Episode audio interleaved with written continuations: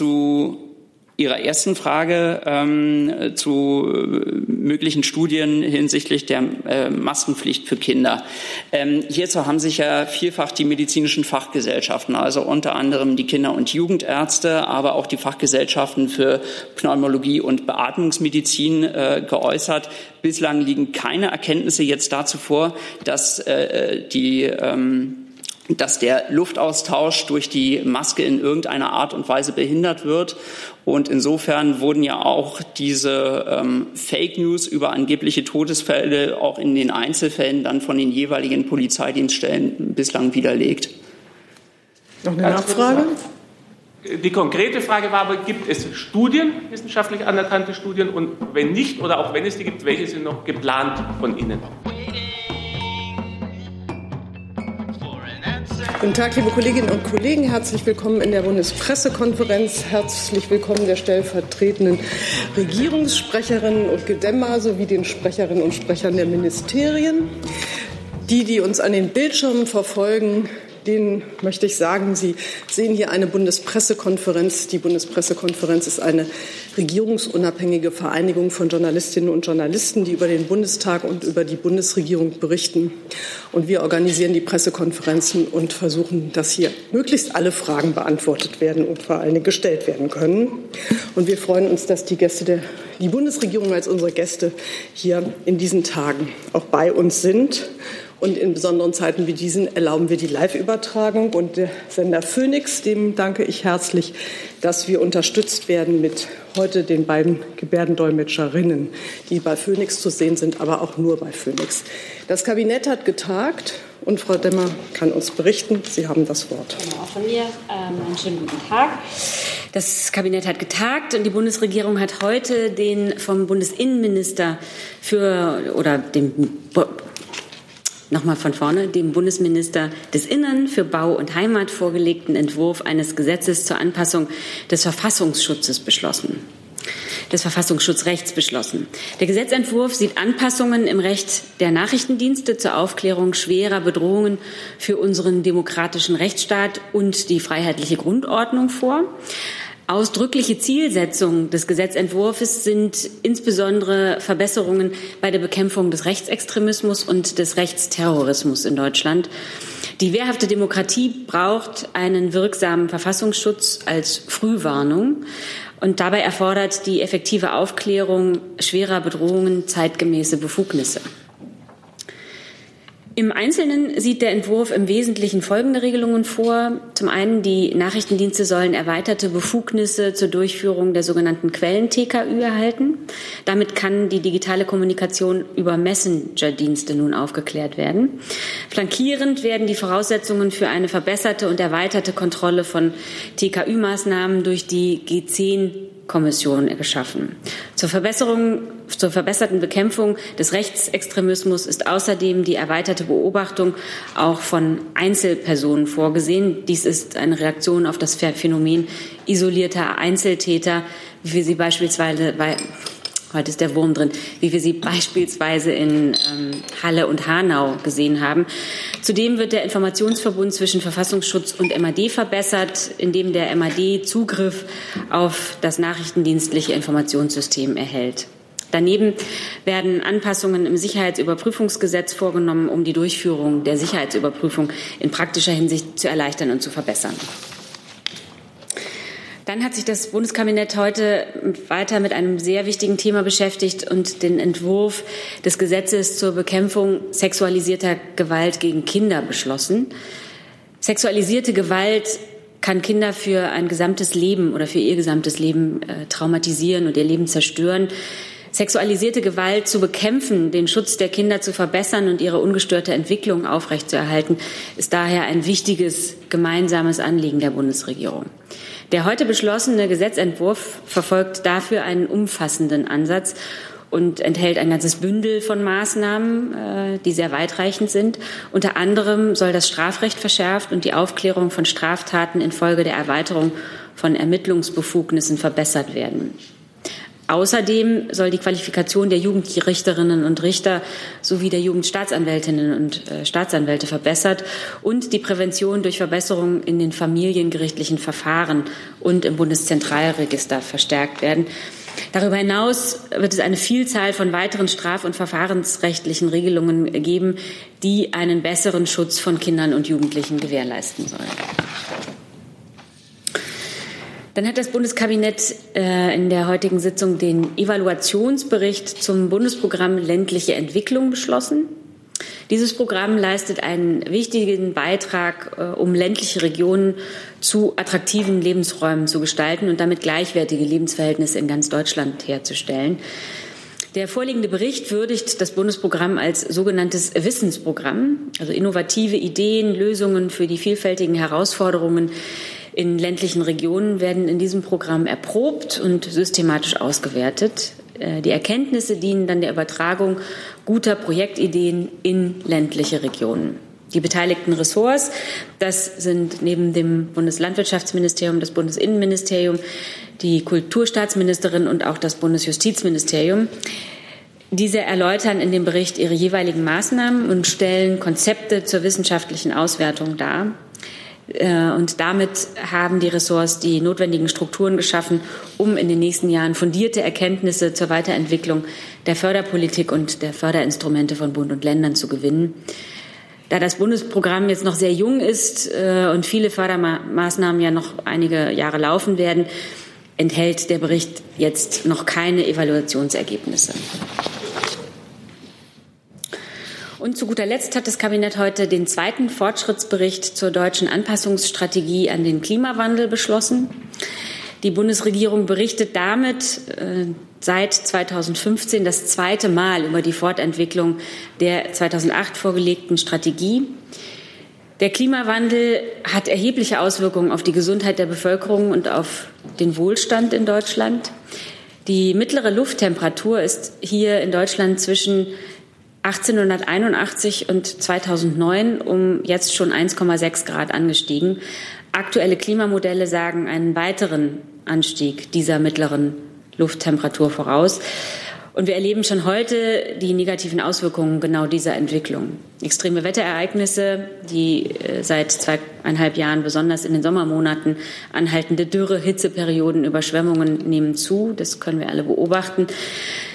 Neben einer konsequenten Klimaschutzpolitik verfolgt die Bundesregierung daher das Ziel, die Lebensverhältnisse unserer Gesellschaft an den Klimawandel anzupassen. Und dies geschieht im Rahmen der deutschen Anpassungsstrategie, die seit 2008 gilt und greift. Der Fortschrittsbericht 2020 zieht nun eine Bilanz der Politik der Bundesregierung zum Thema Anpassung an den Klimawandel. Der Bericht enthält zudem den Aktionsplan Anpassung 3 mit das sind 180 konkrete Maßnahmen aus allen Ressorts der Bundesregierung. Und unter anderem wurde im Rahmen der Städtebauförderung 2020 Klimaschutz und Klimaanpassungsmaßnahmen als Fördervoraussetzungen festgelegt. Die Bundesregierung stellt hier bei diesem Thema alleine 790 Millionen Euro zur Verfügung. Weitere 150 Millionen äh, Euro werden im Rahmen des Konjunkturpakets Klimaanpassung in sozialen Einrichtungen bereitgestellt. Hier, ähm, die Bundesregierung unterstützt hier soziale Einrichtungen dabei, sich gegen die bereits spürbaren Folgen des Klimawandels äh, wie Hitze zu wappnen. Und in den kommenden Jahren wird es natürlich weiter darum gehen, unser Land möglichst klimaresilient zu machen. Ziel der Bundesregierung ist es, durch koordiniertes Handeln auf allen staatlichen Ebenen Belastungen durch den Klimawandel abzumildern. Es geht darum, Risiken und Schäden durch die Erderwärmung zu verringern und höhere Kosten, höheren Kosten vorzubeugen. Liebe Hörer, hier sind Thilo und Tyler. Jung und Naiv gibt es ja nur durch eure Unterstützung. Hier gibt es keine Werbung, höchstens für uns selbst. Aber wie ihr uns unterstützen könnt oder sogar Produzenten werdet, erfahrt ihr in der Podcast-Beschreibung. Zum Beispiel per PayPal oder Überweisung. Und jetzt geht's weiter. Soweit aus dem Kabinett. So, vielen Dank, Frau Demmer. Ich gebe die Kabinettsthemen durch. Verfassungsschutzrecht habe ich eine Frage von Herrn Jung dazu. Ja, zu den äh, neuen Überwachungsbefugnissen für die 19 Geheimdienste in Deutschland. Wie Sie ja sagen, die sollen künftig äh, Verdächtigen Trojaner aus Handy spielen können, um Anrufe und Nachrichten zum Beispiel via WhatsApp mitschneiden zu können. Da würde mich interessieren, ähm, Frau Demmer oder Herr Alter, was für ein Verdächtiger muss man sein, um einen Trojaner von einem Geheimdienst aufs Handy gespielt zu bekommen? Und gelten diese Überwachungsbefugnisse eigentlich für alle Messenger-Dienste? Also wenn es um diese Formulierung geht, die Sie benutzen, Verdächtiger, dann ist damit gemeint eine Person, die ein, in ihrem Verhalten eine schwere Bedrohung für unsere Demokratie auslöst. Das sind üblicherweise Leute aus der Kategorie Terroristen oder auch militante Extremisten, aber jedenfalls nicht jemand, der äh, eines Ladendiebstahls verdächtigt wird. Gelten die Befugnisse für alle Messenger-Dienste oder ist das auf WhatsApp äh, bezogen? Und ich hätte noch eine Frage als BMJ. Also diese Befugnisse, die wir schaffen, gelten nicht für einzelne Anbieter, sondern sie gelten für digitale Kommunikation, die in vielen Kommunikationswegen heute verschlüsselt erfolgt. Und für diese verschlüsselte Kommunikation äh, wird eine Rechtsgrundlage geschaffen, damit man sie am Endgerät bereits vor der Verschlüsselung oder nachdem sie wieder entschlüsselt wurde, äh, sehen und hören kann. Und mich würde interessieren, wie die Justizministerin diesen neuen Überwachungsbefugnissen angesichts äh, von Bürgerrechten zustimmen konnte. Ja, der Koalitionsvertrag äh, sah eine klare Vorgabe vor äh, für diesen Gesetzentwurf, äh, der nun aus unserer Sicht erfüllt ist. Es ist ja über eine lange Zeit verhandelt worden.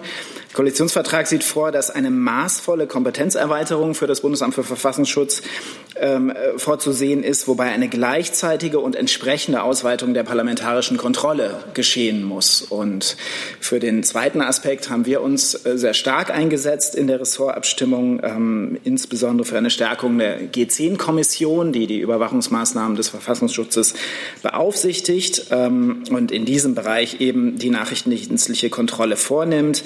Ich kann zum Beispiel ein, ähm, ein Beispiel nennen bei Anordnungen müssen äh, künftig innerhalb von drei Werktagen ähm, ein Mitglied der G10-Kommission Anordnungen, Eilanordnungen müssen innerhalb von drei Werktagen künftig von einem Mitglied der G10-Kommission bestätigt werden. Diese G10-Kommission wird personell verstärkt, also vergrößert, äh, bekommt technische Expertise zur Seite gestellt und so wird eben die parlamentarische ähm, Kontrolle und die äh, sonstige Kontrolle der Nachrichtendienste gestärkt, während gleichzeitig es eben diese neue Befugnis der Quellentelekommunikationsüberwachung auch für den Verfassungsschutz gibt. Was es nicht gibt, ist die Befugnis der Online-Durchsuchung. Das ist eine Befugnis, die weiterhin nur in Strafverfahren durch Gerichte angeordnet werden können ähm, auf Antrag der Staatsanwaltschaften, aber nicht im Bereich der Nachrichtendienste. Herr Reitschuster. Darf ich, darf ich noch was ergänzen? Äh, ich, ich würde gerne noch ergänzen, um das auch noch mal in den Kontext etwas einzuordnen. Mit der Regelung, die heute äh, im Kabinett beschlossen wurde für die sogenannte Quellen-TKÜ, wird keine materiell neue Befugnis geschaffen sondern es wird nachvollzogen, was in der technischen Entwicklung bereits stattgefunden hat. Es gibt ja keine Diskussion darüber, ob die TKÜ äh, im normalen bisherigen Sprachtelefoniebereich, also in Telefonaten, die per Kabel geführt wurden, sinnvoll ist oder nicht. Es ist anerkannt, dass man das braucht, wenn man schwere Verbrechen, die letztlich viele in unserem Land äh, hart treffen können, bekämpfen will, und zwar im Vorfeld bekämpfen will. Es hat aber in den vergangenen Jahren in, im, äh, durch den technischen Wandel und die Weiterentwicklung äh, eine Entwicklung stattgefunden, die wir zur Kenntnis nehmen müssen, nämlich dass Kommunikation nicht mehr über Telefone mit Wählscheibe erfolgt, sondern dass sie über Messenger-Dienste, über Chatforen erfolgt, die einfach einen anderen technischen Hintergrund haben. Und das, was wir heute in, in dem Gesetz schaffen, ist nichts anderes, als dass wir technisch nachziehen und den Sicherheitsbehörden die Möglichkeit geben, auf diese neuen Kommunikationsformen wie bisher mit analogen Kommunikationsformen einzugehen. Es gibt also keine materielle Erweiterung, sondern einen technischen Fortschritt, damit unsere Sicherheitsbehörden den Kriminellen äh, oder beziehungsweise den Terroristen und militanten Extremisten nicht hinterherlaufen. Das ist der Sinn und Zweck der Regelung. Herr Reitschuster. Frau Delmer, Sie haben gesagt, dass diese neuen Vollmachten. Wenn Sie netterweise das Mikro ein bisschen benutzen können, dann hören uns, hören Sie auch, ne, das ist schon das Richtige, dann hören Sie auch alle die. Wunderbar. Hört man mich jetzt? Fantastisch, sonst hätte ich versucht, das mit der Stimme auszugleichen. Sie haben gesagt, dass die Extremismusbekämpfung heute ein Thema war, die äh, neuen Vollmachten. Sie haben dann erwähnt äh, Rechtsextremismus. Sie haben jetzt aber nicht äh, Linksextremismus und islamischen Extremismus erwähnt. War das auch ein großes Thema oder wie war denn da die Verteilung im Bundeskabinett bei der Diskussion? Also der Bundesminister hat zu dem neuen Gesetz äh, vorgetragen und ich kann mich hier nur noch mal den äh, Kollegen anschließen. Es geht in diesem Gesetz darum, äh, den Verfassungsschutz zu ertüchtigen, äh, in einer digitalen Welt ebenfalls seinen Aufgaben nachzukommen. Und diese Aufgaben sind vielfältig. Dass der Rechtsextremismus hier spezielle Erwähnung äh, gefunden hat und findet, das haben wir hier ja auch häufig besprochen, liegt daran, dass äh, er auch im Bundesinnenministerium und vom Bundesinnenministerium Innenminister und von der gesamten Bundesregierung als eine der äh, größten Bedrohungen für die Demokratie und den Rechtsstaat äh, betrachtet wird. Noch eine Nachfrage. Also sehe ich das richtig, dass Sie islamistischen Extremismus und äh, Linksextremismus nicht als eine der größten Drohungen äh, Auch sehen. diese Bedrohungen sind sehr, sehr große Bedrohungen äh, für äh, unsere Gesellschaften. Äh, Sie wissen, auch hier bemüht sich äh, die Bundesregierung nach Kräften gegen vorzugehen. Es war eben aber auch äh, Teil dieses, also das Gesetz ermächtigt ja grundsätzlich äh, den Verfassungsschutz äh, in einer digitalen Welt äh, besser zu agieren. Darum geht es. Es geht hier nicht darum, wer damit verfolgt wird, sondern dass die Art und Weise, mit der der Verfassungsschutz arbeiten kann, sich dem digitalen Zeitalter anpasst. Und da ist ein umfassender Schutzbegriff mit gemeint. Ich habe jetzt zu diesem Thema noch Herrn Jessen, dann hat sich Herr Jung noch mal gemeldet und dann würde ich, wenn ich dann es keine weiteren Wortmeldungen gibt, das auch gerne ein bisschen mit den anderen Themen vorankommen. Das scheint mir nicht der Fall zu sein. Dann machen wir die Wortmeldeliste so, wie ich jetzt das gesagt habe. Ja.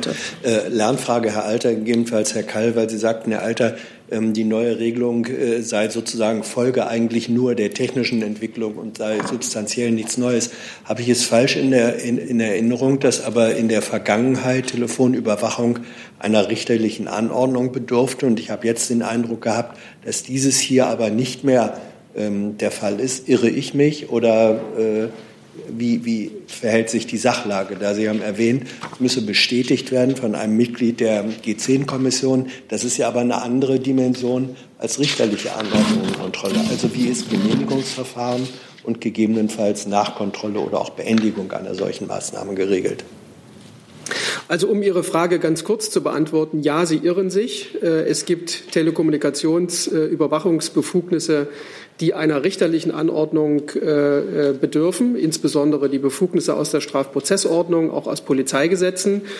Aber die Regelung, die für den Verfassungsschutz existiert und äh, jetzt auch für die technische Weiterentwicklung geschaffen wurde, unterliegt eben der Kontrolle der sogenannten G10-Kommission, was eine gerichtsähnliche Instanz ist.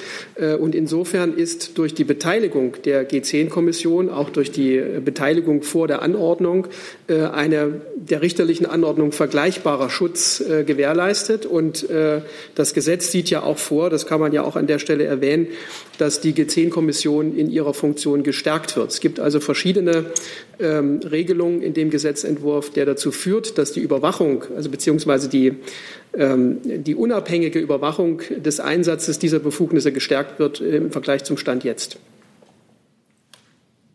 Ja, dazu äh, kann ich nicht viel ergänzen. Ich glaube, es ist äh, genau aus, auch aus äh, unserer Sicht so und, und rechtlich so, das, was im Bereich des Strafverfahrens die Gerichte anordnen, ordnen im Bereich der Nachrichtendienste die G10-Kommission an und überwacht äh, eben auch auf seine jeweilige Rechtmäßigkeit. Herr Jung. Ich habe noch mal eine Frage zum, zum Staatstrojaner, weil Herr Kall gerade so stolz war, dass es keine Online-Durchsuchung äh, möglich sei. Wie können Sie das denn sicherstellen? Wenn man einen Staatstrojaner auf einem Gerät installiert, dann ist es technisch nicht nachvollziehbar, ob da jetzt nur mitgelesen wird, so wie die Quellen-TKO ja äh, angelegt ist, oder ob gleich durchsucht wird. Es ist, gibt mehrere Gutachten, die Regierung selbst hat auch Gutachten dazu, äh, dass das nicht auszuschließen ist. Also das kann missbraucht werden, dieser Trojaner. Wie hat das BMJ jetzt äh, sichergestellt, dass es nicht zu Online-Durchsuchungen kommen kann, obwohl das technisch gar nicht auszuschließen ist. Es muss rechtlich ausgeschlossen sein. Und rechtlich gibt es einen klaren Unterschied zwischen der sogenannten Quellen-TKÜ, die eine Überwachung an der Quelle der Kommunikation ist, bevor etwas bei Messenger-Diensten Ende zu Ende verschlüsselt wird, das am Gerät abgegriffen aus einer laufenden Kommunikation. Und äh, das ist, das nennt man Quellen-TKÜ. Eine Online-Durchsuchung ist ein Zugriff auf bestehende, auf dem Gerät sozusagen dauerhaft gespeicherte Daten. Und das ist die rechtliche Abgrenzung und diese Abgrenzung muss natürlich äh, beachtet werden. Dass es die rechtliche Abgrenzung gibt, ist mir klar. Wie äh, stellen Sie sicher, dass es keinen Missbrauch gibt? Weil es könnte ja ein, ein Beamter könnte das ja trotzdem machen, obwohl es äh, nicht legal ist und er könnte dabei nicht erwischt werden. Missbrauchsrisiken muss man vor allem äh, durch Kontrolle äh, begegnen. Und genau dafür wird die G10-Kommission gestärkt, wird personell gestärkt, wird in ihrer technischen Expertise gestärkt, ähm, so wie ich es am Anfang gesagt habe. Und das soll eben sicherstellen, dass die Befugnisse dann künftig der Quellen-TKÜ so eingesetzt werden, wie es das Gesetz vorsieht. Jetzt hat sich Herr Gavrilis noch mit dringendem Fragebedarf gemeldet dazu. Ja, Herr Karl, ich habe eine Verständnisfrage, ähm, weil Sie vorhin gesagt haben, bei, bei Fällen, wo es sehr eilt, dann wird ein Mitglied der G10-Kommission kontaktiert. Können Sie das nochmal erklären? Reicht es dann, also wie, wie wird das Prozedere sein dieser G10-Kommission, wenn der Einsatz dieses Trojaners ähm, nötig sein sollte aus Sicht der Behörden? Also das kann vielleicht Herr Alter noch genauer erklären. Ähm, äh, ich kann nur sagen, äh, federführend ist ja dass äh, das BMI für dieses Gesetz, was uns in der Beratung dieses Gesetzes, dieses Gesetzentwurfs wichtig war. Das war eben die Stärkung der G10-Kommission und ein Beispiel dafür ist dass Eilanordnungen innerhalb von drei Tagen durch ein Mitglied der G10-Kommission bestätigt werden müssen. Ähm, Herr Alter kann das vielleicht noch genauer erklären. Also ich kann Ihnen zumindest sagen, äh, diese G10-Kommission bestand bisher aus acht Mitgliedern. Auch diese Anzahl wird erhöht auf zehn. Und alle diese Mitglieder verfügen in der Regel über die Befähigung zum Richteramt. Äh, dann kann es Fälle geben, wie es auch äh, in den Bereichen der Staatsanwaltschaften und Gerichte möglich ist, dass es um Gefahrenverzug geht. Das heißt, eine Entscheidung muss sehr schnell getroffen werden, um diese drohende, schwerwiegende Gefahr abzuwenden. Und dann äh, gibt es eine Regelung für diesen Eilfall, die nicht vorsieht, dass man alle zehn Mitglieder kontaktieren muss, sondern gibt es innerhalb der G10-Kommission einen Mechanismus, sodass man sehr schnell zu einer Entscheidung kommen kann. Es gibt aber nicht die Möglichkeit, eine Quellen-TKÜ anzuordnen ohne die Beteiligung der G10-Kommission. Das ist nicht möglich. Kurze Nachfrage. Und diese eine Person, weil Sie sagten gerade nach Mechanismen, also die wird zufällig ausgewählt, gibt es eine Art Hierarchie, wer wann dann ähm, gefragt wird? Das ist zunächst mal auch ein Prozess, der innerhalb der G10-Kommission zu entscheiden ist. Äh, dort gibt es ja auch einen Vorsitzenden, dort gibt es die Mitglieder, die werden sich äh, darüber Gedanken machen, wer in einem solchen Eilfall zu kontaktieren ist. Vielleicht sind auch mehrere, aber jedenfalls nicht alle zu kontaktieren. Das muss man dann im Detail ausarbeiten. So, ich müsste jetzt wirklich mal mit Blick auf die Uhr bitte das Thema wechseln. Ich habe jetzt noch aus dem Kabinett die sexualisierte Gewalt gegen Kinder, die Entwicklung ländlicher Räume, das Programm für die Entwicklung ländlicher Räume und den Fortschrittsbericht zum Klimawandel. Und dann habe ich außerhalb des Kabinetts dann Themen, die ich hier eingesammelt habe, das Thema Corona und Herr Rinker hat dazu das Wort. Zu Corona. Ja. Okay, prima. Dann hätte ich ganz gerne eine Frage ans Gesundheitsministerium. Es gibt ja im Moment eine Debatte über die Überforderung, mögliche Überforderung von Gesundheitssystemen. Also wir sehen das bei den EU-Partnern, Tschechien, Belgien, Frankreich, melden alle Höchststände bei den Patienten. Ich hätte ganz gerne gewusst, ob das in Deutschland zu neuen Überlegungen geführt hat und ob Sie uns sagen können, ab welchem Zeitpunkt eigentlich äh, das deutsche Gesundheitssystem als überfordert gilt. Ja, ich kann Ihnen da jetzt ähm, keine konkreten Zahlen im Einzelnen nennen, aber wie Sie wissen, ähm, haben wir ja mit der Divi-Intensivregisterverordnung festgelegt, dass die Krankenhäuser ihre freien Intensivkapazitäten zu melden haben. Und die sind natürlich ein guter Gradmesser für die aktuelle Auslastung des Gesundheitswesens. Darf ich nochmal nachfragen? Es geht ja nicht nur um die freien Betten, sondern viele Kliniken, Mediziner weisen darauf hin, dass das eigentliche Problem der Personalnotstand sei. Ähm, deswegen die Frage, ob dieser Faktor nicht eigentlich auch irgendwo mit erfasst werden müsste. Also auch im Rahmen des ähm, Divi-Intensivregisters wird, wird dieser Umstand mit erfasst. Ähm, Grundlage ist ja, dass äh, die freien Kapazitäten gemeldet werden müssen. Und unter freien Kapazitäten äh, verstehen wir tatsächlich nicht nur die ähm, Ausstattung mit Equipment, wenn ich es mal so salopp formulieren darf, sondern tatsächlich auch die ähm, personelle Möglichkeit, diese Betten zu betreiben. Gut, jetzt äh, habe ich dazu zu dem Thema eine Frage des Kollegen von der Bild, Willi Hantjes. Ähm, er fragt, ist nach Ansicht der Bundeskanzler ist es nach Ansicht der Bundeskanzlerin noch politisch sinnvoll, sich an der 50er-Inzidenz zu orientieren? Derzeit liegen deutlich über 100 Kreise in Deutschland bereits über diesem Wert. Professor Drosten schlägt beispielsweise vor, eine über 5, also eine Ü50-Inzidenz einzuführen, um sich an Infizierten im Alter von 50 Jahren, von über 50 Jahren zu orientieren, die stärker vom Virus bedroht sind als jüngere Menschen und fragt, was die Kanzlerin von diesem Vorschlag hält. Also ich kann jetzt einzelne Vorschläge, die ich selber so noch nicht wahrgenommen habe, äh, nicht kommentieren. Ich kann nur sagen, dass diese Inzidenz von 50 ja gewählt worden ist als Orientierung äh, da, äh, genau daran, ob die Infektionsketten noch nachverfolgt werden können. Denn die Möglichkeit, Infektionsketten zu erkennen und zu unterbrechen, ist nach wie vor ähm, die Möglichkeit, die Pandemie einzudämmen. Und bei erhöhten Fallzahlen wird das dann eben schwierig. Man muss sich ja vorstellen, in den Gesundheitsämtern sitzen Menschen, die Telefonlisten abtelefonieren müssen. Und da gibt es natürlich irgendwann Kapazitätsgrenzen. Äh, aber vielleicht kann das Gesundheitsministerium hier auch noch. Äh ich hätte jetzt ehrlich gesagt dazu äh, keine, keine weiteren Ergänzungen aber vorzunehmen. Herr Rinke hatte, glaube ich, eine konkrete Nachfrage zu dieser. Ja. Ach so.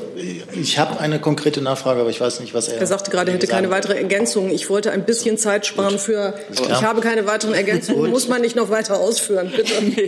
Dann frage ich äh, nach einer weiteren Zahl, die Herr Söder jetzt äh, auf mal ins Gespräch gebracht hat, nämlich äh, Inzidenzzahl von 100 weil eben die äh, immer mehr Kreise nicht nur die 50 reißen, sondern auch die 100er Marke. Denkt die Bundesregierung darüber nach? Und äh, wenn ich da gleich noch eine andere Söder-Forderung, es gibt jetzt viele, hinzufügen darf, ähm, die Corona-Warn-App soll technologisch aufgepeppt werden, damit die besser funktioniert. Ähm, wird die Bundesregierung sich äh, oder wird die Bundesregierung diese Forderung erfüllen? Also zu den äh, Inzidenzen nochmal. Ich, wie gesagt, ich kann jetzt nicht einzelne Forderungen nach anderen Inzidenzen äh, kommentieren. Äh, die Zahl 50 ist ja bewusst gewählt worden äh, und hat eben ihre Orientierung an der Möglichkeit der Nachverfolgbarkeit von Infektionsketten ähm, und ist damit natürlich auch eine, eine, eine Grenze äh, der Möglichkeit, äh, die Pandemie einzudämmen. Ähm, Genau, ich glaube, ich habe das jetzt verständlich erklärt. Ähm, was die Corona-Warn-App anbelangt, ähm, wir sind nach wie vor ähm, sehr erfreut über die Zahl der Downloads, die inzwischen die Zahl 20 Millionen überschritten hat. Ähm, es sind aktuell 90 Prozent der niedergelassenen Labore digital angebunden äh, und bedienen die Warn-App mit ihren Testergebnissen. Es sind inzwischen fast zwei Millionen Testergebnisse digital an diese App übermittelt worden. Ähm, und ähm, es sind auch die Zahl derer, die ihre positiven Testergebnisse an die App mitteilen. Das ist natürlich ein sehr wesentlicher Punkt für die Funktionsfähigkeit der App. Denn nur wenn diejenigen, die ein positives Testergebnis haben und die App haben, dies auch der App mitteilen, kann die App pseudonymisiert andere darauf hinweisen, dass sie jemanden getroffen haben, der positiv getestet worden ist. Hier haben wir einen Anstieg von 200 Prozent. Aber ich möchte die Gelegenheit hier nutzen, auch nochmal dafür zu werben. Denn ähm, da ist die Zahl inzwischen auf 60 Prozent gestiegen. Also 60 Prozent der positiv Getesteten teilen der App inzwischen mit, dass sie positiv getestet worden sind, aber das ist natürlich noch ausbaufähig. Äh, und da möchte ich an dieser Stelle und möchte ich diese Gelegenheit nutzen, hier dafür zu werben. Ähm, insofern auch noch mal vielleicht gesagt, diese App ist ja ein, ein Baustein in der Bekämpfung der Pandemie und der, der Möglichkeit der Eindämmung der Pandemie. Sie ermöglicht es, ähm, Kontaktketten zu unterbrechen äh, äh, auf eine andere Art und Weise, als das äh, die Gesundheitsämter können. Ähm, natürlich sind der App Grenzen gesetzt, denn wir haben uns ja ganz bewusst für ein datenschutzkonformes, sehr datensparsames Modell entschieden. Das heißt eben, äh, es gibt eine doppelte Freiwilligkeit. Also äh, die App äh, muss man sich freiwillig runterladen und dann ist es eben auch der Entscheidung jedes App-Nutzers überlassen, ob er sein positives Testergebnis der App mitteilt. Ähm, da kann ich nach wie vor, und die Gelegenheit habe ich hier ja jetzt genutzt, äh, für werben. Aber wir haben uns eben bewusst für diesen Weg entschieden und stehen auch dazu und haben meiner Meinung nach damit auch eine große Akzeptanz für die App äh, geschaffen, denn die Zahl 20 Millionen steht doch für sich äh, ist und ist im internationalen Vergleich herausragend. Vielleicht darf ich noch zwei Dinge ergänzen zur Corona-Warn-App, weil ja genau diese Aufpeppung in dieser Woche erfolgt ist. Also ähm, seit Beginn dieser Woche steht ja in der App sowohl das Symptomtagebuch zur Verfügung, und weiterhin ist es auch möglich, dass diese App in weiteren ähm, europäischen Staaten genutzt wird. Ähm, die EU-Kommission hat ja dazu diesen EU-Gateway-Server aufgebaut. Und es werden jetzt nach und nach, äh, ähm, die, wird jetzt nach und nach die Interoperabilität mit weiteren Apps in Europa sichergestellt. Und vielleicht können wir dann hier auch die Gelegenheit noch nutzen, darauf hinzuweisen, es ist ja immer gut, die App aktuell zu halten. Also seit dem 19. Äh, Oktober gibt es ein neues Update, äh, was man im App Store runterladen kann. Um genau diese Funktionen, von denen der Kollege gesprochen hat. Herr Jessen, ich nehme Sie auf die Liste. Ich habe jetzt Herrn Reitschuster, Herrn Blank, Herrn Jessen. Bitte schön.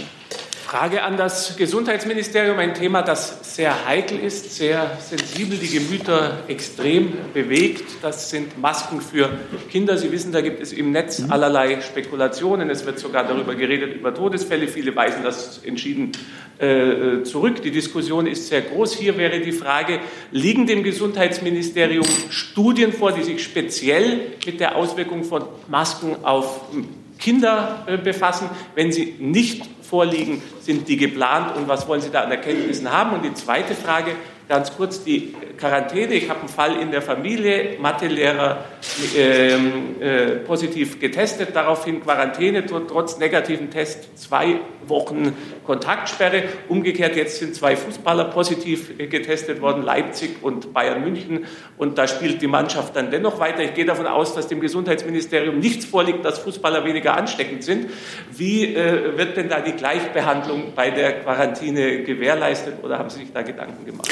Also ich kann jetzt äh, zu Ihrer zweiten Frage, ich kann jetzt nicht zu einzelnen Entscheidungen der Gesundheitsämter hier Stellung nehmen, weil mir liegen diese Entscheidungen nicht vor. Und äh, ich kann jetzt auch zu den einzelnen Beweggründen halt nichts sagen. Letztlich ist es so, dass die Gesundheitsämter jeweils im Einzelfall eben entscheiden, ähm, wie sieht die Quarantäne aus, äh, wie lange dauert sie und ähm, genau die Einzelheiten legt dann halt eben das Gesundheitsamt fest. Ähm, zu Ihrer ersten Frage ähm, zu äh, möglichen Studien hinsichtlich der äh, Maskenpflicht für Kinder. Ähm, hierzu haben sich ja vielfach die medizinischen Fachgesellschaften, also unter anderem die Kinder- und Jugendärzte, aber auch die Fachgesellschaften für Pneumologie und Beatmungsmedizin äh, geäußert. Bislang liegen keine Erkenntnisse jetzt dazu vor, dass äh, die ähm, dass der Luftaustausch durch die Maske in irgendeiner Art und Weise behindert wird. Und insofern wurden ja auch diese ähm, Fake News über angebliche Todesfälle auch in den Einzelfällen dann von den jeweiligen Polizeidienststellen bislang widerlegt. Noch eine Nachfrage? Die konkrete Frage war aber, gibt es Studien, wissenschaftlich anerkannte Studien? Und wenn nicht oder auch wenn es die gibt, welche sind noch geplant von Ihnen? Also für die wissenschaftliche Erforschung halt ähm, dieses Phänomens sind die medizinischen Fachgesellschaften zuständig. Einzelstudien dazu kann ich Ihnen jetzt nicht nennen. Gegebenenfalls könnte ich die nachreichen. Gut. Herr Blank. Ähm, zunächst mal eine Frage an Frau Demmer. NTV berichtet gerade, äh, dass Kanzlerin Merkel prüfen lasse, wie man vertrauliche Corona-Spitzenrunden sichergestellt, sicherstellen könne mit den Ministerpräsidenten damit daraus nicht dauernd äh, durchgestochen würde. Stimmt das? Und dann eine Frage ans Wirtschaftsministerium, nachdem sich der Minister morgen mit Wirtschaftsverbänden trifft. Äh, gibt es konkrete Anhaltspunkte für Beeinträchtigungen und einen möglichen Lockdown der Wirtschaft? Beeinträchtigungen vielleicht ähm, Beeinschränkungen in der Lieferkette. Also nachdem in Tschechien ja sehr viel runtergefahren wird, in anderen Ländern auch. Sieht man das schon? Ist das der Hintergrund für das Treffen von morgen? Also ich kann Ihnen von solchen Plänen, also solche Pläne kann ich Ihnen nicht bestätigen. Von solchen Plänen kann ich Ihnen nichts berichten. Ich kann Ihnen aber sehr wohl berichten, dass die Bundeskanzlerin sich ganz grundsätzlich an die Vertraulichkeit solcher internen Beratungen hält. Hm. Zu meiner Seite, es gibt dieses Treffen morgen in der Tat. Um, das steht in, in, einer Reihe von äh, verschiedenen äh, Gelegenheiten zum Austausch, die es auf diversen Ebenen äh, bei uns im Haus gegeben hat mit der Wirtschaft. Ist, ist klar, dass ähm, wir da dran sind und, ähm, und eben, wie gesagt, im ständigen Austausch sind. Ähm, es gibt jetzt keine einzelnen konkreten ähm, Meldungen oder Punkte, die zur Anberaumung dieses Treffens geführt haben. Und zu der Frage, ob es Lieferschwierigkeiten gibt, ist mir nichts bekannt. Okay. Und können Sie sagen, als kurze Ergänzung, welche Folgen hätte denn ein zweiter Lockdown für die Wirtschaft? Ist das bei Ihnen schon eingeschätzt? Mm, also es ist ganz klar, dass, und dazu hat sich ähm, Minister Altmaier auch mehrfach schon geäußert, dass unser klares Ziel ist, dass ein, ein Lockdown vermieden wird ja, und dass geschaut wird, dass die, die Maßnahmen, die zur Eingrenzung des Infektionsgeschehens erforderlich sind, ähm, regional, lokal dort passieren, wo es nötig ist, aber es eben nicht zu einem flächendeckenden Lockdown kommt. Und ähm, wir sind auch zuversichtlich, dass, ähm, dass, wir, dass wir das schaffen können, wenn äh, die Maßnahmen eben von allen eingehalten werden. So, dafür werben ja alle hier. Ähm, Jetzt habe ich Herrn Jessen noch, Herrn Rinke noch und dann können wir das Thema verlassen. Oder Sie wollten noch mal dazu nachfragen? Nein, Herr Jessen erstmal. Ja.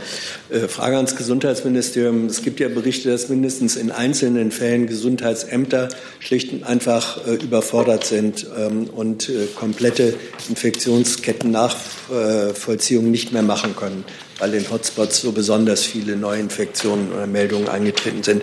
Haben Sie einen Überblick darüber, ähm, wie weit tatsächlich noch Infektionsketten nachvollzogen werden können? Gibt es da einen Prozentsatz? Ähm, ist da irgendwann flächendeckend Land unter? Man muss dann ja gegebenenfalls irgendwann mal sagen, dieses System funktioniert so nicht mehr. Okay, ähm, Herr Hessen, jetzt hätte ich eine Rückfrage. Mit äh, Nachverfolgung von Infektionsketten meinen Sie, inwiefern ähm, das Ausbruchsgeschehen nachverfolgt werden kann oder, oder ob die Gesundheitsämter diese Nachverfolgung sicherstellen können? Ob die Gesundheitsämter nachvollziehen, es geht ja wesentlich äh, auch um das Feststellen äh, von Kontaktpersonen. Das mhm. meine ich. Äh, das meine ich. Ja, ähm, also ich muss jetzt sagen, mir liegen da jetzt keine Zahlen dazu vor. Grundsätzlich ist es aber so, und das passiert ja auch äh, bereits, dass Gesundheitsämter ähm, ihre Überlastungsanzeigen an den Bund halt eben stellen können. Äh, der Bund unterstützt einerseits halt über das RKI mit den Containment Scouts, da haben wir ja äh, derzeit über 400 Containment Scouts in den ähm, Gesundheitsämtern. Darüber hinaus unterstützt auch die Bundeswehr mit eigenen Kräften. Und wie gesagt, also diese Überlastungsanzeigen können von den Gesundheitsämtern jederzeit an den Bund gestellt werden. Ja, die Frage war ja, äh, also damit wird signalisiert, wir sind überlastet, bitte helft uns. Die Frage ist ja eigentlich, ähm, haben Sie einen Überblick, wo trotz der Hilfe dann ähm, die, das, das Nachvollziehen, das Feststellen von Kontaktpersonen äh, und deren Informationen, Quarantäne jedenfalls, einfach nicht mehr zu leisten ist? Also wo ist da Land unter, in welchem Umfang? Da muss ich sagen, liegen mir jetzt derzeit keine Kenntnisse dazu vor. Grundsätzlich ist es aber so, ähm, aber ich glaube, das streift jetzt Ihre Frage nicht. In vielen Fällen ist ähm, äh, die, die Kontaktnachverfolgung einfach dadurch nicht mehr gewährleistet, dass das Ausbruchsgeschehen selbst nicht nachvollzogen werden kann. Aber das, glaube ich, streift jetzt Ihre Frage nicht, sondern Ihnen geht es jetzt wirklich um die personelle Überlastung. Da liegen mir jetzt keine Zahlen dazu vor. Herr Rinke, noch mal zu Corona.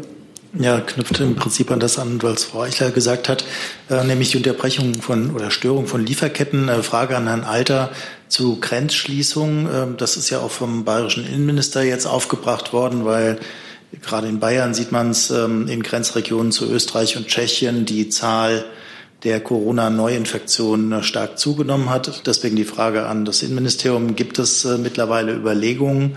Und äh, nochmal an Frau Eichler die Frage bei der Störung von Lieferketten, äh, kann sich das ja auf Lockdowns oder Einschränkungen in Deutschland beziehen? Haben Sie Hinweise darauf, dass es Störungen gibt äh, im Warenverkehr mit anderen europäischen Staaten?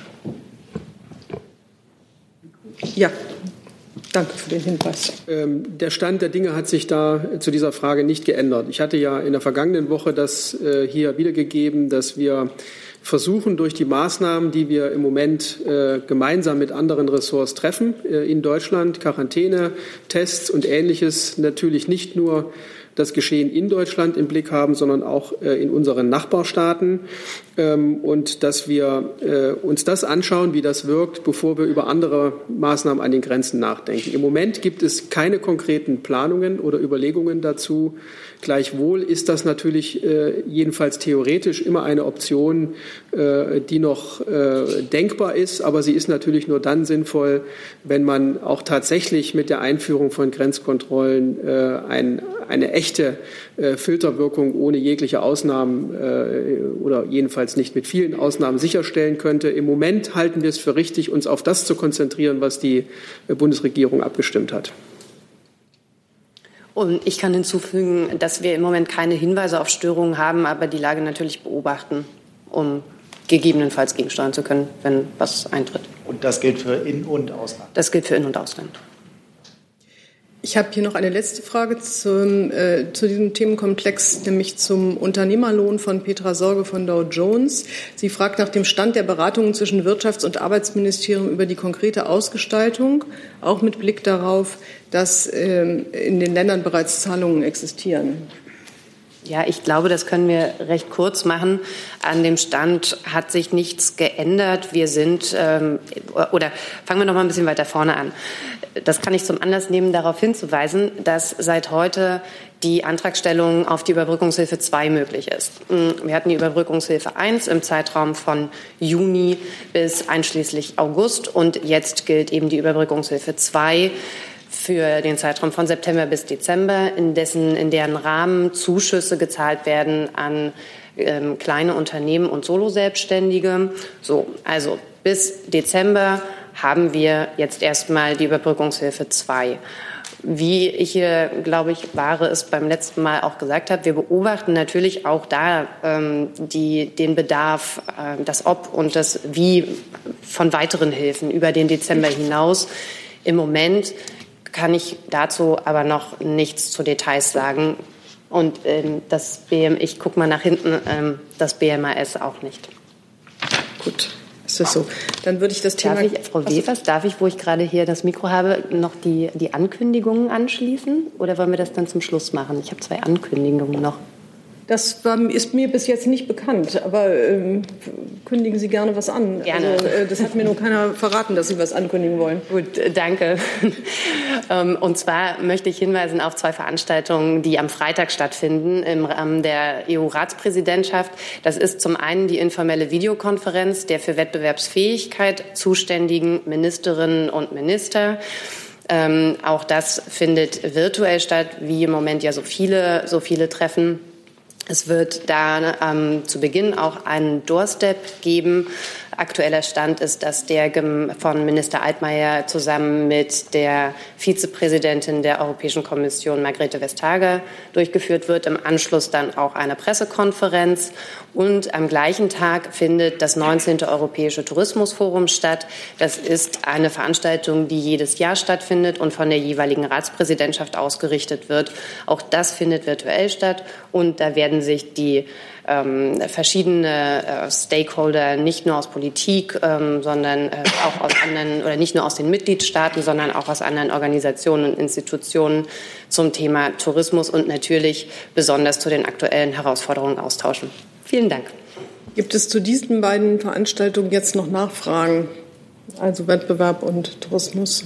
Das scheint mir nicht der Fall zu sein. Dann vielen Dank für die Ankündigung. Dann können wir uns da alle darauf einstellen, dass es am Freitag dann passieren wird. Und ich komme zu einem neuen Thema, und zwar ist mir mehrfach genannt worden der Briefwechsel, den der Außenminister äh, angestrengt hat. Ich würde mal so sagen, Herr Papas kann beginnen.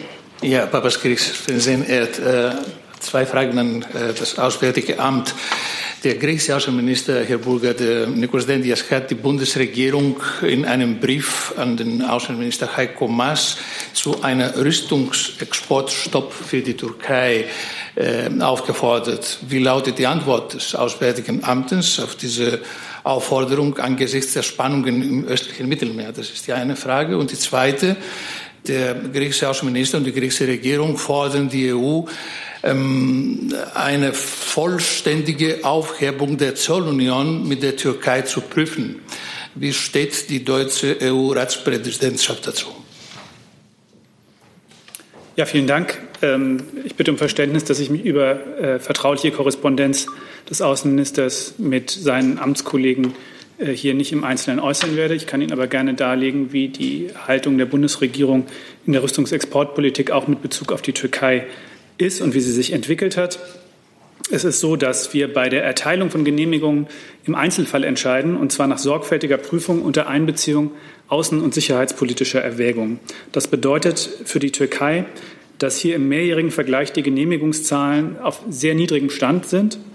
Die Bundesregierung hat in den vergangenen Jahren keine neuen Genehmigungen für kritische Rüstungsexportgüter erteilt, die von der Türkei im Kontext von regionalen Militäroperationen eingesetzt werden könnten.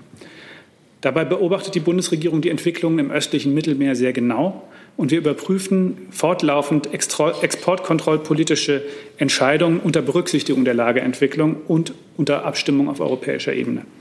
Und ebenfalls berücksichtigt die Bundesregierung ihre Bündnisverpflichtungen, unter anderem für die europäische und internationale Sicherheit im Rahmen von europäischen Gemeinschaftsprojekten und von multinationalen Fertigungsprozessen.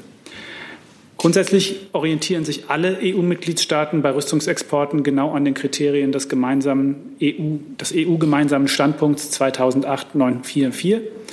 Ähm, und das gilt selbstverständlich auch für die Rüstungsexportentscheidungen der Bundesregierung. Nach, nach ja, Zusatzfrage. Ja. Ähm, äh, können Sie uns sagen, bitte, wie hoch der Betrag der Waffenlieferungen für die Türkei im laufenden Jahr ist. Das ist die eine Zusatzfrage und ich habe auch eine zweite. Und zwar, es geht ganz speziell um äh, den, einen Rüstungsexport von U-Booten in die Türkei. Es geht um einen Vertrag, was äh, von 2009 äh, abgeschlossen ist. Und es geht um sechs U-Boote. Eins davon ist schon geliefert worden. Die anderen werden folgen. Und ich erinnere hier dazu, dass die Bundeskanzlerin auf die Gefahr einer kriegerischen Auseinandersetzung im östlichen Mittelmeer hingewiesen hat.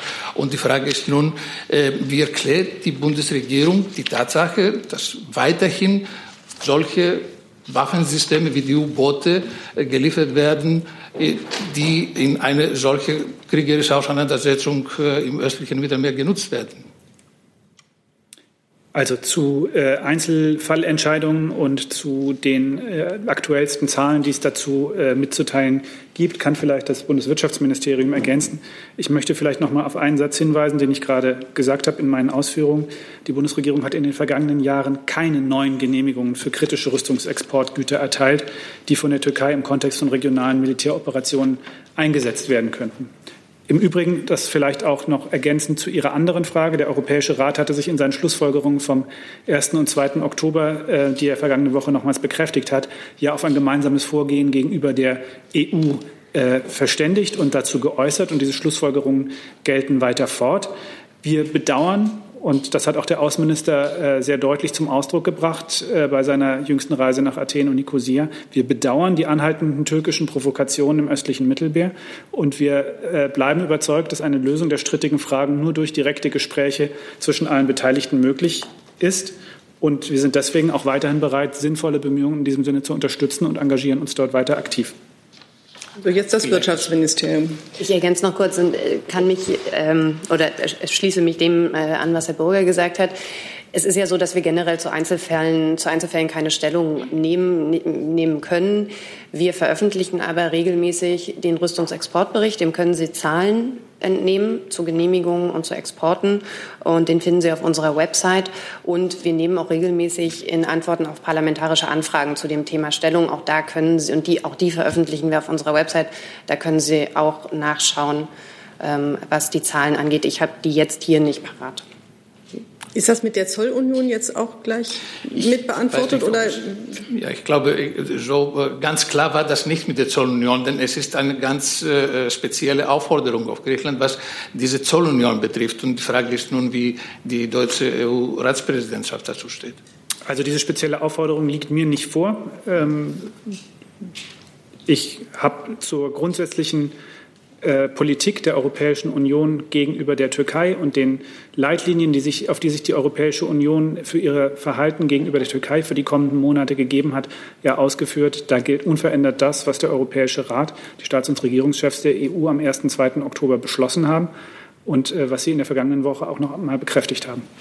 Ich kann aus den Schlussfolgerungen vielleicht zitieren, ähm, dass der Europäische Rat unter der Voraussetzung, dass die konstruktiven Bemühungen zur Beendigung der illegalen Aktivitäten gegenüber Griechenland und Zypern fortgesetzt werden, eine positive politische EU-Türkei-Agenda auf den Weg bringen will. Bei dieser Agenda liegt insbesondere das Augenmerk auf der Modernisierung der Zollunion und auf Handelserleichterungen, auf Kontakten zwischen den Menschen, auf den Dialogen auf höherer Ebene und auf einer fortgesetzten Zusammenarbeit bei Migrationsfragen. Herr Reitschuster, zu diesem Thema. Äh, Außenpolitik. Also nicht Außenpolitik. Nicht also ich, Sie hatten mir eben auch Briefwechsel gesagt. Ich dachte, das, Nein, das geht. Außenpolitik, aber nicht diese. Okay, gibt es noch Fragen zu diesem Thema jetzt? Das scheint mir nicht der Fall zu sein. So, dann machen Sie jetzt weiter und dann haben wir noch ein paar andere außenpolitische Fragen. Eine Frage an das Amt, die sich nicht auf Außenpolitik bezieht, aber Ihr Minister steht ja auch im Zentrum des öffentlichen Interesses.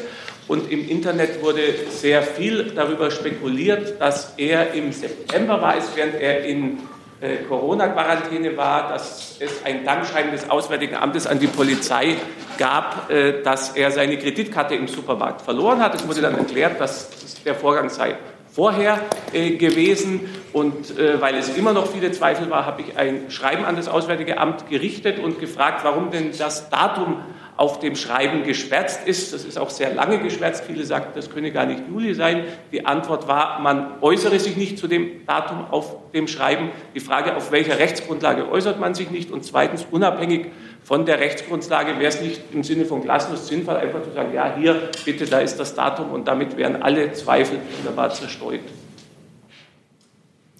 Nicht so ganz Außenpolitik, aber ähm, ah, sind Sie so, hm? Also ich, äh, mir ist der Vorgang jetzt so nicht vertraut. Es ist in der Tat so, ähm, die Berichterstattung, die stattgefunden hat zu einem Zeitpunkt, als sich der Minister in Quarantäne befunden hat, bezog sich auf einen Vorgang, äh, der deutlich äh, vorher stattgefunden hat. Ähm, und die Einzelheiten zu der Frage des Briefes, die habe ich nicht präsent. Äh, das muss ich gegebenenfalls nachreichen, wenn ich dazu etwas ergänzen kann. Was würden Sie nachreichen dann? Ja? Wie gesagt, wenn ich dazu etwas zu ergänzen habe, dann würde ich das gerne nachreichen. Ja. Die Frage ist eben, warum es geschwärzt wird. Das, wenn man das hatte er, glaube ich, verstanden, oder? Also, also da, dieser Brief, da wurde das Datum geschwärzt. Und die Frage ist, warum schwärzt man, wenn man das. Aber die Frage hatten Sie doch gerade gestellt. Das hat er, glaube ich, verstanden. Ja, wenn, ja. wenn es etwas nachzuzeichnen gibt, aber es muss ja nachzuzeichnen sein, warum es geschwärzt wird. Genau. Er hat, glaube ich, verstanden, dass das Ihre Frage ist. So. Und wenn er etwas nachzureichen hat, reicht er das nach an die Bundespressekonferenz. Vielen Dank. Das Thema Kreditkarte ist jetzt auch okay. Dann bleiben wir noch mal in der Außenpolitik. Herr Tufuknia. Herr Tufuknia, Sie haben äh, das Mikrofon. Ah, ja. Entschuldigung. also ich, ähm, Herr Burger, ich hatte schon am Montag nachgefragt. Es ging um die Situation der politischen Gefangenen in Ägypten, äh, wo der US-Kongress äh, den ägyptischen Präsidenten aufgerufen hatte, die politischen Gefangenen aufgrund der katastrophalen Situation in den Gefängnissen freizulassen. Nun haben sich in den letzten zwei Tagen auch etwa 200 europäische Politiker, unter anderem äh, EU-Abgeordnete und Bundestagsabgeordnete, auch dem Aufruf angeschlossen. Äh, unterstützt die Bundesregierung diesen Aufruf angesichts dieser Situation in den Gefängnissen? Ja, wie Sie wissen, beobachten wir die Lage der Menschenrechte in Ägypten sehr genau. Und Sie wissen auch, dass wir in Ägypten, was die Menschenrechtslage angeht, deutlichen Verbesserungsbedarf sehen. Laut Menschenrechtsorganisationen befinden sich tausende Menschen aus politischen Gründen unter unzumutbaren Haftbedingungen in, Ägypti in ägyptischen Gefängnissen. Und weil diese Gefängnisse häufig überfüllt sind, kommt es darüber hinaus zu einer akuten Gefährdung der Inhaftierten durch äh, die Covid-19-Pandemie. Äh, diese Frage, wie auch andere Menschenrechtsfragen, thematisiert die Bundesregierung regelmäßig in auch hochrangigen Gesprächen mit Vertretern der ägyptischen Regierung und auch die Situation in äh, ägyptischen Gefängnissen. Die Bundesregierung ist der Auffassung, dass äh, die zunehmende Unterdrückung Andersdenkender, der Zivilgesellschaft und freier Presse nicht zur Stabilität Ägyptens beiträgt. Die Frage war jetzt konkret, ob die Bundesregierung die Freilassung der politischen Gefangenen aufgrund der Situation in den Gefängnissen unterstützt. Ja, ich habe Ihnen vorgetragen, wie die äh, Auffassung der Bundesregierung zur Menschenrechtslage in Ägypten ist und was wir unternehmen, um uns unsererseits für eine Verbesserung der Menschenrechtslage gegenüber den ägyptischen Behörden einzusetzen. Und dann Herr Blank mit einem anderen Thema, wenn es zu Ägypten keine weiteren Fragen gibt. Aber wir bleiben beim Großthema auch an Herrn Burger. Ähm, und zwar hat sich ja der Menschenrechtsausschuss Bundestag mit Vertretern äh, von Taiwan getroffen. Darauf hat es eine Protestnote der chinesischen Botschaft gegeben. Reagieren Sie darauf und wie sehen Sie überhaupt solche Treffen? Unterstützen Sie solche Treffen? Und was ist, wenn jetzt zum Beispiel Vertreter äh, des Menschenrechtsausschusses nach Taiwan reisen sollen, äh, wollten? Würden Sie das auch unterstützen, so eine Reise? Ja, ich glaube, ich habe das nicht zu kommentieren. Der Deutsche Bundestag entscheidet selbstständig und frei von äußeren Einflüssen. Und das gilt natürlich gerade für Menschenrechtsthemen und das soll auch so bleiben. Äh, grundsätzlich kennen Sie unsere Haltung äh, zu Taiwan. Die Bundesregierung erkennt im Rahmen ihrer Ein-China-Politik die Volksrepublik China als einzigen souveränen Staat in China an. Daran halten wir unverändert fest. Und wir verändern insofern auch nichts am Status quo. Äh, genauso gilt wie in der Vergangenheit auch, äh, dass äh, Deutschland im Rahmen seiner Ein-China-Politik eine praktische Mitarbeit Taiwans in internationalen Foren unterstützt, beispielsweise in der Weltgesundheitsorganisation. Eine kurze Nachfrage. Sind denn solche Treffen des Menschenrechtsausschusses hilfreich oder weniger hilfreich für die Beziehung zu Taiwan? Ich habe ja hier gerade gesagt, dass ich solche Entscheidungen des Bundestags hier nicht zu kommentieren habe. Der Bundestag entscheidet darüber frei und frei auch von äußeren Einflüssen. Jetzt sind wir ein bisschen äh, von Ägypten Richtung Menschenrechte. die Überschrift ja driftet. Gibt es dazu weitere Fragen? Frau Fürsewer, ich würde sagen, Ihre Frage reicht im weitesten Sinne vielleicht auch an diesen Bereich rein. Vielen Dank. Ich habe eine Frage an Frau Demmer und eventuell an Frau Eichler. Es geht um das Thema Nord Stream 2 und Sanktionen. Ähm, ein äh, Handelsblatt berichtet heute über die Gegensanktionen. Ich verstehe Sie kaum. Handelsblatt berichtet heute über die äh, Gegensanktionen äh, für die USA und äh, China, die angeblich in äh, Brüssel erarbeitet werden. Äh, und zwar unter Unterstützung der deutschen und der französischen Regierung. Äh, ich wollte Sie bitten, das zu bestätigen, wenn es möglich ist, oder zu dementieren. Ich, ich glaube, da kann ich vielleicht. Sie können was zu sagen. Ich habe es auch nur äh, teilweise verstanden. Ja. Also akustisch also, war es schlecht zu verstehen. Hm? Hm? Gut, aber bitte. Hm? Also ich, ich, ich, glaube, ich kann vielleicht etwas zum Hintergrund dieser Berichterstattung ähm, ausführen. Ähm, Deutschland und Frankreich gemeinsam äh, mit anderen europäischen Partnern haben äh, die Gründung einer Taskforce vorangetrieben, die sich mit der Frage beschäftigt hat, äh, wie die Resilienz Europas gegen wirtschaftliche Zwangsmaßnahmen von außen gestärkt werden kann. Und ein Ausschluss aus dieser Initiative sind die von Ihnen und auch äh, heute in der Berichterstattung zitierten Optionenpapiere des European Council on Foreign Relations. Das ist also ein Think Tank, der sich unter anderem auf unsere Anregung und in unserem Auftrag mit dieser Frage beschäftigt hat und Optionenpapiere entwickelt hat. Wir beobachten seit einiger Zeit, dass Drittstaaten vermerkt wirtschaftliche Zwangsmaßnahmen einsetzen, um politische Ziele zu erreichen.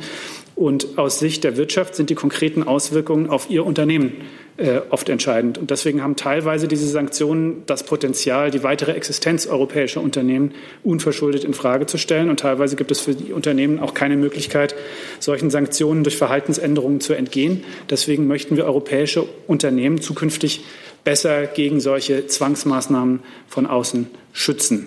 Ähm, nicht nur Deutschland, sondern auch unsere europäischen Partner nehmen dieses Problem sehr ernst. Und deshalb haben auch weitere Länder ähnliche Initiativen gestartet und auch die EU-Kommission plant, zum Jahresende eigene Vorschläge zu erarbeiten. Was nun die konkreten in diesem Think Tank-Papier äh, vorgestellten Optionen äh, angeht, ähm, sind da die Recherchen der jeweiligen Autoren eingeflossen, äh, natürlich auch aus dem Dialog ähm, mit äh, verschiedenen Regierungen, auch mit der Bundesregierung. Und sie haben daraus eine Reihe von Vorschlägen erarbeitet. Die spiegeln zunächst mal die Meinung der Autoren wider und sie sind gedacht und zu verstehen als Input in die anstehenden Debatten auf deutscher und europäischer Ebene. Und in diesen Debatten werden diese Vorschläge äh, hoffentlich aufgegriffen und gegebenenfalls eben auch weiterentwickelt und konkretisiert. Eine Nachfrage. Äh, äh, Sie haben gesagt, die Europäische Kommission plant jetzt auch ihre eigenen äh, Vorschläge am Ende des Jahres zu veröffentlichen. Ähm, gibt es auch Fristen für diese Vorschläge von, von diesem Europäischen Council oder, oder nicht? Und wie stehen Sie dann zu, äh, mit, miteinander, diese Vorschläge von der Europäischen Kommission selbst und von diesem Think Tank? Wie gesagt, diese, die Vorschläge, die jetzt von dem Think Tank, von dem ICFA aus, als Ausfluss der Diskussionen, die wir in den letzten Monaten geführt haben, vorgelegt wurden, sind äh, zu verstehen als Input in eine Debatte, in eine Debatte, die ähm, ja, begonnen hat, äh, von der wir aber finden, dass es wichtig ist, äh, hier ja, aktiv auch in die Zukunft zu blicken und ähm, auch äh, ja, Projekte und äh, Arbeitsbereiche zu benennen, die vielleicht auch einer langfristigen Bearbeitung bedürfen. Und insofern ist das jetzt ein Input zu einer, ich würde sagen, beginnenden Debatte, der weiter zu konkretisieren sein wird. Aber konkrete, konkrete ähm, Fristen nochmal Ende des Jahres, oder? Ich kann Ihnen keine konkreten Fristen dazu nennen. Herr Rinke dazu? Ja, Herr Burger, auch eine kurze Nachfrage, da Sie erwähnt haben, dass die Thinktanker wiederum äh, mit Regierungen geredet haben, äh, wollte ich doch noch mal nachfragen, das bedeutet, dass auch die Bundesregierung solche Gegensanktionen äh, für einen sinnvollen Schritt hält und könnten die auf EU-Ebene noch in dieser Legislaturperiode beschlossen werden? Ja, ich glaube, mit, äh, wenn ich äh, auf Ihre Frage so äh, konkret antworten äh, wollte, äh, wie Sie sie gerade stellen, würde ich der Debatte vorgreifen, die wir gerade anstoßen wollen mit diesem, mit diesem Prozess. Wie gesagt, es äh, hat dazu erste Diskussionen gegeben. Es sind dort Arbeitsbereiche identifiziert worden, ähm, und es gibt eine ganze Reihe von Optionen und das ist ein Input in eine Debatte, die jetzt zu führen ist, wo natürlich auch Pro und Contra abzuwägen ist. Ähm, und wo es insbesondere darum geht, dass wir hier äh, eine gemeinsame Meinungsbildung auf europäischer Ebene brauchen. Denn es geht ja darum, die Handlungsfähigkeit und die Souveränität Europas außenpolitisch zu stärken. Und das ist eben nicht eine Frage, über die wir hier ähm, in Berlin allein entscheiden können. Und Entscheidungsraum noch in dieser Legislaturperiode oder was schwebt Ihnen davor? Also wenn Sie sich die Vorschläge anschauen, dann werden Sie sehen, dass die ähm, ja, sozusagen sehr unterschiedlicher Natur sind, auch was ihre, was ihre Tragweite angeht und sicherlich auch was, insofern sicherlich auch was die Frage angeht, innerhalb welcher Fristen die umzusetzen und zu verwirklichen sind. Da kann ich jetzt keine Prognosen abgeben. Okay, das hat sich gerade erledigt. Frau Fürser war noch mal mit einer Nachfrage. Noch eine Nachfrage, vielen Dank.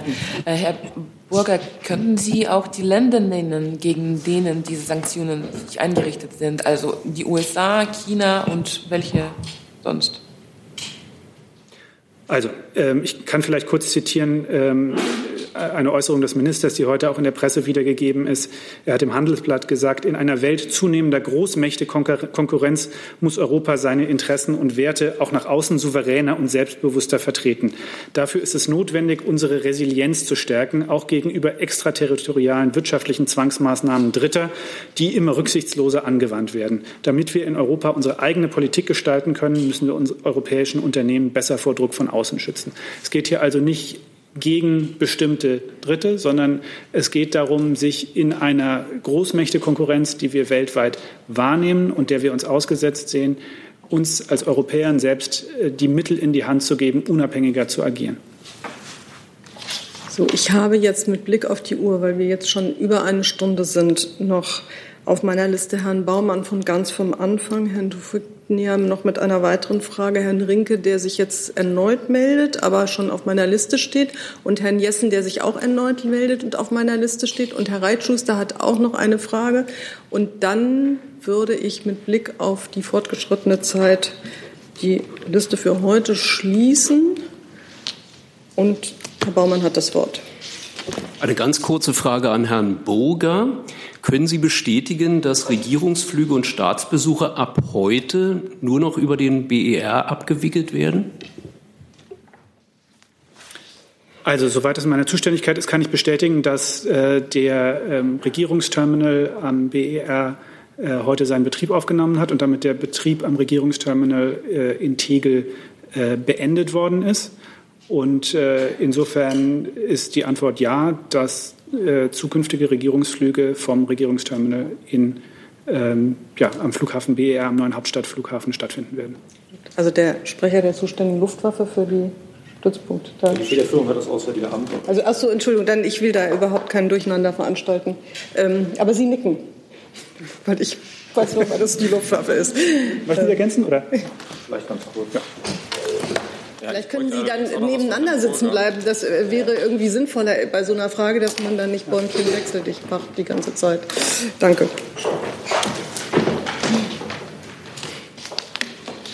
Ich kann das insofern ergänzen und bestätigen, dass seit heute die ersten Flüge reingehen. Heute ähm, Vormittag ist Frau Glöckner als erste gelandet und ähm, wir haben auch über die Luftwaffe einen Termin für interessierte ähm, Journalisten, insbesondere Bildjournalistinnen und Journalisten herausgegeben. Heute Nacht um 1 Uhr landet der Staatssekretär Silberhorn von einer Dienstreise und es wird Gelegenheit gegeben, ähm, dann das Szenario des Ablaufs am neuen Flughafen einmal zu verfolgen die Pressemitteilung ist auch heute raus dazu. Herr Blank, Sie hatten dazu auch eine ja, Frage. Ja, wahrscheinlich an Herrn Burger. Das ist ja im Moment noch so eine Interimslösung da in, in Schönefeld. Der Bau des Hauptterminals ist ja gestoppt worden oder des äh, Regierungsterminals ist gestoppt worden im Dezember. Wann soll es denn da weitergehen? Gibt es da eine zeitliche Planung? Und ähm, die Hubschrauber sind ja noch in Tegel. Wie lange werden sie noch bleiben dort und wann werden die umziehen? Also zu den Hubschraubern kann Herr Kollatz vielleicht was sagen. Die äh, gehören ihm und nicht mir. Äh, was den gehören alle uns. Also. So ist es.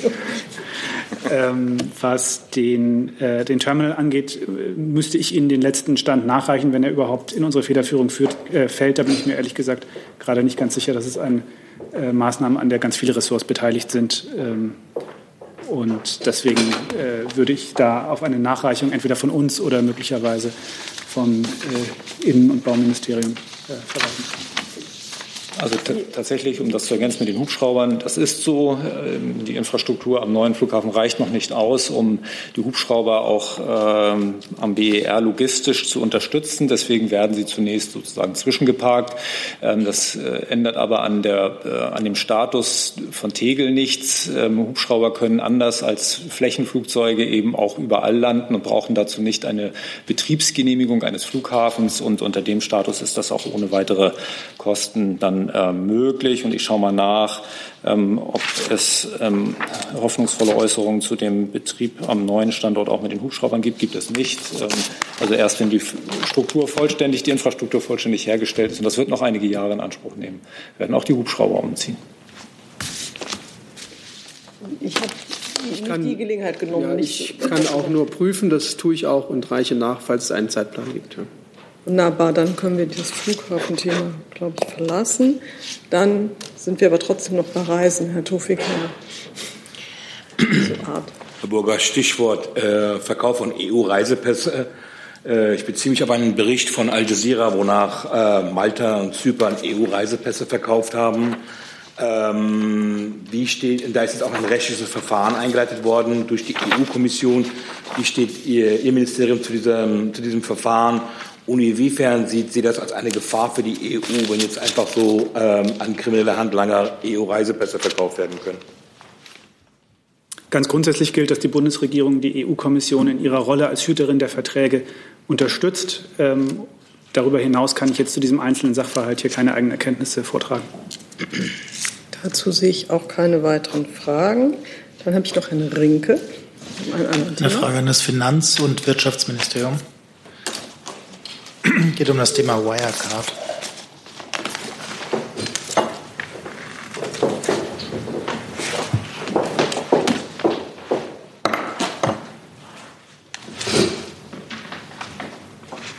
Ich hätte ganz gerne zunächst vom Finanzministerium gewusst, äh, was die Zeitvorstellung ist, wann der Gesetzentwurf, der jetzt an die anderen Ressorts gegangen ist, ähm, zur Verschärfung der Aufsicht ähm, im Kabinett sein soll. Heute war das ja dann anscheinend nicht der Fall. Planen Sie das für nächste Woche? Und vom Wirtschaftsministerium hätte ich ganz gerne eine Einschätzung, ob man sich bei Ihnen schon eine Position dazu erarbeitet hat. Äh, lehnen Sie den Gesetzentwurf in dieser Form ab oder stimmen Sie ihm zu?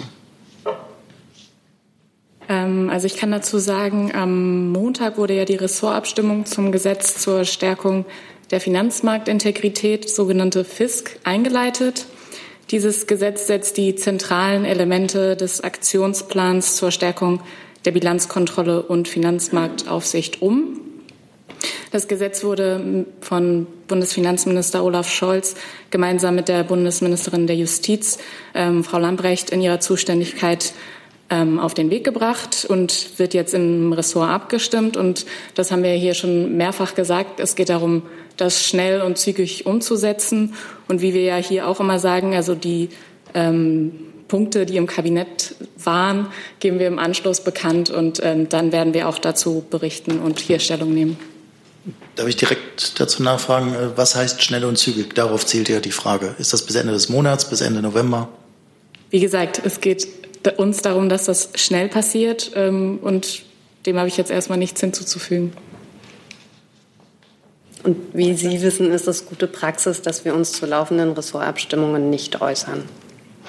Haben Sie eine zeitliche Vorstellung, wann Sie ganz gerne dieses Gesetz äh, verabschiedet sehen wollen? Der Federführer hat sich gerade dazu geäußert. Gut, gibt es weitere Versuche dazu? Das sieht mir nicht so aus.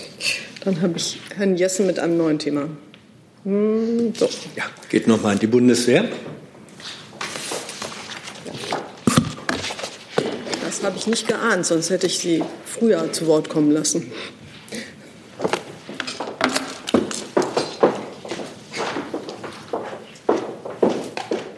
wäre ja auch schlimm, wenn man Wortmeldungen vorab schon ahnen würde. Ja, das ist mir lieber so. Manchmal habe ich ja eine Ahnung, aber. Äh, Herr Kollatz, die Verteidigungsministerin hat eigentlich geplante äh, Minensprengversuche in der Nord- und Ostsee ähm, abgesagt oder untersagt. Hintergrund ist, wir haben im vergangenen Sommer hier häufig darüber gesprochen, dass äh, bei damaligen Sprengversuchen mehrere Dutzend Schweinswale ähm, ums Leben gekommen sind durch Schallwellen. Ähm, jetzt hat dieser Vorgang wohl im Ministerium offenbar für ziemlichen Widerstand oder Unmut gesorgt. Ein Admiral der Marine äh, hat gesagt, damit werde zum einen die Kampffähigkeit und Einsatzfähigkeit der Marine geschwächt. Und zum Zweiten hat er gesagt, wenn das, wie jetzt geplant, in internationale Gewässer verlegt würde, dann sei das vergleichbar der Entsorgung in Deutschland erzeugter hochgiftiger Abfälle im Ausfall und ein Fall von zynischer Doppelmoral. Äh, was sagt die Leitung des Hauses zu dieser Form von Kritik und Bewertung? Also zunächst mal stimmt sich die Leitung meines Hauses mit der Leitung auch des BMU und auch des BMVI derzeit ähm, in einer ähm, sehr vollständigen Phase ab, ähm, das Gutachten zu veröffentlichen. Das wird die nächsten Stunden oder Tage erfolgen. Ähm, und dort wird, daraus wird hervorgehen, dass wir ähm, alle gemeinsam aus diesen Vorfällen und den Untersuchungsergebnissen gelernt haben, nämlich dass wir uns bei ähm, solchen Sprengungen besser abstimmen müssen. Das ist im Grunde das Ergebnis. es geht darum, äh, den Bedarf an Sprengungen abzuwägen mit dem notwendigen Naturschutz. Das ist die vordringlichste Sache, ähm, denn Sie wissen ja, dass die in Kritik stehenden Sprengungen in Amtshilfe geschehen sind durch die Bundeswehr, wo eben Weltkriegsmunition, die den, die Schifffahrt gefährdet, in internationalen Gewässern ähm, angezeigt wurde, als äh, ähm, dass, dass dort eben ein Bedarf an Sprengungen da war und die zivilen Unternehmen, die eigentlich zuständig waren, dort nicht handlungsfähig waren. Also hat ein NATO-Verband dort eingegriffen und ähm, ist dem Bedarf nachgekommen. Ähm, es ist nun anzustreben natürlich, dass unter stärkerer äh, Berücksichtigung, größtmöglicher Berücksichtigung von Umweltschutzaspekten zu tun. Da sind wir auch zuversichtlich, dass wir ähm, dort den Bedarf an Ausbildung für dieses gefährliche Tun ähm, äh, in Übereinstimmung bringen mit den Bedarfen des Umweltschutzes. Ähm, das ist feste Absicht der Leitung ähm, und wir sind auch sicherlich ähm, allgemein, dass das auch gut so ist und ähm, äh, wir werden da auch entsprechende Vorkehrungen treffen. Interne Schreiben aus dem BMVG möchte ich hier nicht kommentieren. Ja, äh, aber gerade der letzte Punkt, das ist ja nun öffentlich geworden. Ähm, es ist öffentlich bekannt geworden, dass ein Admiral, der immerhin, wenn ich es richtig sehe, Abteilungsleiter Ausrüstung im Ministerium ist, der wirft äh, eigentlich der Amtsleitung vor, dass die jetzt geplante Durchführung in internationalen Gewässern äh, zynische Doppelmoral sei. Das ist öffentlich geworden. Da kann man doch nicht einfach sagen, das kommentieren wir aber gar nicht. Es ist naja. öffentlich. Also viele Dinge werden öffentlich. Ähm, wir sprechen hier auch oft über Rüstungsvorhaben, wo Dinge öffentlich werden, die ich aber trotzdem hier nicht kommentieren kann und möchte, weil, es, weil es sich einfach um Verschlusssachen handelt. Dann darf ich aber fragen, äh, vielleicht als letzte Nachfrage, ähm, sieht die ähm, Leitung des Hauses äh, durch die Verlagerung, äh, mögliche Verlagerung von solchen Sprengtests in internationale Gewässer die Einsatzfähigkeit äh, der Marinestreitkräfte äh, gefährdet. Sind Planungen zu einer Verlagerung ähm, dieser Tätigkeiten in internationale Gewässer nicht bekannt. Hey Leute, Jung und Naiv gibt es ja nur durch eure Unterstützung. Ihr könnt uns per PayPal unterstützen oder per Banküberweisung, wie ihr wollt. Ab 20 Euro werdet ihr Produzenten im Abspann einer jeden Folge und einer jeden Regierungspressekonferenz. Danke vorab. So, jetzt hat Herr Reitschuster noch eine Frage. Ja, noch ein anrüchiges Thema, das uns aber nichtsdestotrotz alle angeht. Gestern war groß in den Schlagzeilen, Ministerin Glöckner bzw. Bundesregierung gibt eine Klopapiergarantie. Jetzt würde mich interessieren, erstens ist die Lage so ernst, dass die Regierung sich jetzt schon um das Klopapier kümmern muss, weil im Normalfall erwartet man ja, dass das auch so funktioniert. Und die zweite Frage, wie würde das dann in der Realität aussehen? Also wie kann die Landwirtschaftsministerin garantieren, dass jeder in Deutschland äh, sein Klopapier bekommt, beziehungsweise weniger zugespitzt ausgedrückt die Lieferketten sicherstellen? Na, so anrüchig ist es ja nicht, scheint ja um frisches Klopapier zu gehen. Ne? Bitte schön. Ja, genau. In diese Details möchte ich tatsächlich ja. nicht gehen. Aber die ähm, Ministerin hat sich am ähm, Anfang der Woche schon geäußert zu dem Thema. Sie hat gesagt, dass für Hamsterkäufe kein Grund besteht und es ist so, dass die Lieferketten funktionieren. Und sie hat sich da explizit oder äh, vorrangig natürlich auf den Bereich Lebensmittel ähm, bezogen. Und ähm, während der Pandemie ähm, in den ganzen Monaten waren immer die Lieferketten ähm, stabil. Die äh, Warenlieferung war gesichert und auch jetzt haben wir bisher keine Erkenntnisse dazu, die Kollegin vom Wirtschaftsministerium hatte es ja auch vorhin schon gesagt, dass es da irgendwelche Störungen gibt. Also war die Überschrift äh, Ministerin gibt Klopapiergarantie faktisch falsch. Also sie hat keine Garantie gegeben, sie hat nur hingewiesen darauf, dass sie keine Schwierigkeiten sieht. Das ist ein großer Unterschied. Sie hat sich auch nicht, äh, soweit ich das jedenfalls beurteilen kann, direkt aufs Klopapier ehrlich gesagt bezogen. ähm, es gab auch andere Äußerungen von anderen Regierungsmitgliedern, die sich äh, dazu geäußert haben. Wichtig ist, und das hat sie betont, dass eben für Hamsterkäufe gerade kein Grund oder kein Grund besteht, dass die Lieferketten sicher sind und die ähm, Versorgung mit Lebensmitteln, Lebensmitteln gesichert gesichert ist. Hat auch mit Toilettenpapier am Ende zu tun, aber das ist. Also keine Garantie, Frage. aber eine Beruhigung. Wie gesagt, sie hat gesagt, die Lieferketten sind gesichert und äh, die Versorgung mit Lebensmitteln ist gesichert. Danke. Ähm, mit Blick auf die Uhr und ich habe hier hoffentlich im Saal auch niemanden vergessen, schließe ich diese Pressekonferenz. I'm thinking.